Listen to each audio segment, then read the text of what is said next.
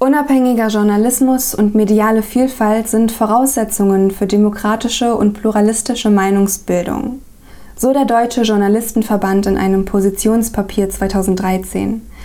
Er gründete damals eine neue Arbeitsgruppe. Sie sollte sich mit dem Thema Finanzierung von Journalismus beschäftigen und identifizierte drei Hauptgründe, die ineinandergreifen und so für die schwindenden Finanzen großer Verlage sorgen. Sinkende Auflagenzahlen führen zu weniger Geld durch Abonnements. Eine geringere Reichweite der klassischen Medien resultiert wiederum in weniger Werbeeinnahmen, da sie an Attraktivität für Werber verloren haben. Und somit sinken die Einnahmen durch Werbung. Schließlich nennt der Verband die Verbreitung kostenloser Inhalte im Internet als Faktor.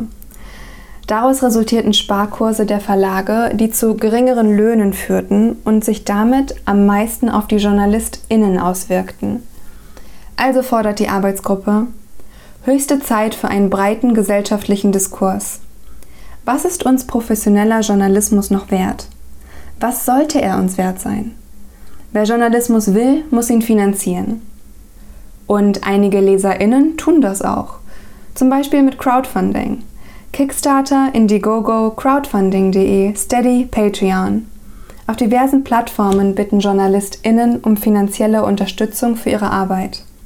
Dabei gibt es zwei grundlegende Modelle.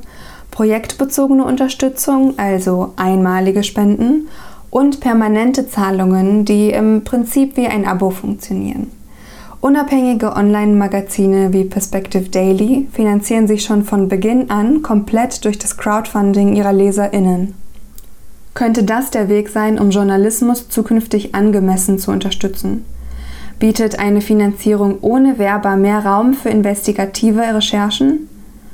Oder schaffen wir uns selbst damit einfach nur noch mehr Meinungsblasen, wenn jede und jeder nur noch das finanziert, was ihn persönlich interessiert?